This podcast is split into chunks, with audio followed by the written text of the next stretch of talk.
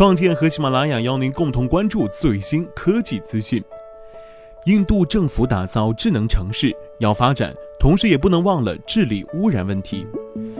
印度政府决定要在全国打造一百个智能城市，这意味着所有的智能化改动都必须能够应对印度的最首要问题之一——人口过多。根据世界卫生组织最近的报告，全球污染最严重的一百座城市当中，印度呢占了三十四个，而这当中的二十二个都在最严重的前五十当中。而在全球前一百座智能城市里，印度占了十七个，不过可靠性还未知。印度污染严重的城市主要都在北部和西部，至少报告并没有出现南方城市。世界卫生组织这份报告主要指标为城市空气中的 PM2.5 颗粒含量。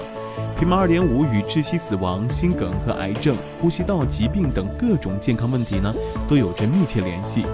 做个直观的比较，伦敦和纽约的 PM2.5 指数分别为十五和九，而德里则高达一百二十二。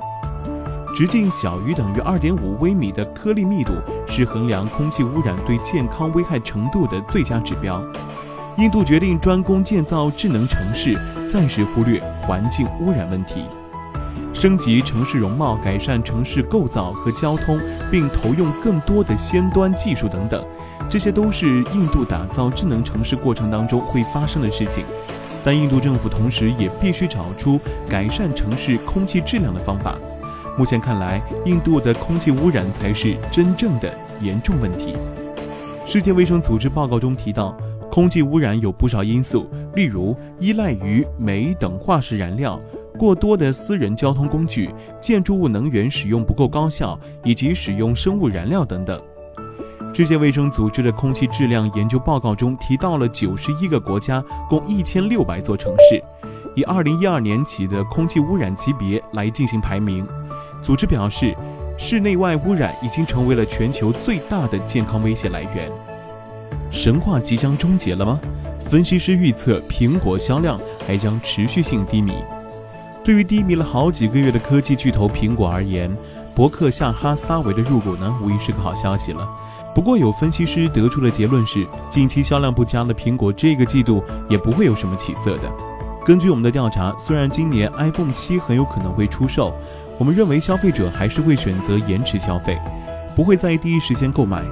事实上，我们认为今年六季度苹果在美国市场的销量会成为从 iPhone 六大屏产品问世以来首次跌破总手机市场销量的百分之五十。分析团队并不认为下一代 iPhone 的推出会让 iPhone 销量回升，他们也不相信现有的 iPhone 六和 iPhone 六 S 产品能够增加 iPhone 在智能手机市场的销量比例，吸引大批安卓用户改投为 iPhone 用户。巩固品牌在顶级智能手机当中的地位，这个说法。苹果往年的销量中，核心力量就是新发布的产品，但显然公司并不想在一年当中任何季度销量都输给竞争者们，尤其是 iPhone 这种总利润中占了百分之六十以上的重头产品。华尔街上的其他公司也不看好苹果的销量回升。巴克莱银行之前就预测苹果今年的销量要么会保持，要么还会继续下跌。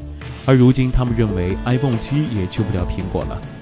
根据我们的调查，iPhone 七目前出的原型和之前的产品相比，并没有什么重大变化。这就意味着 iPhone 七带来的将会是和去年一样的老循环。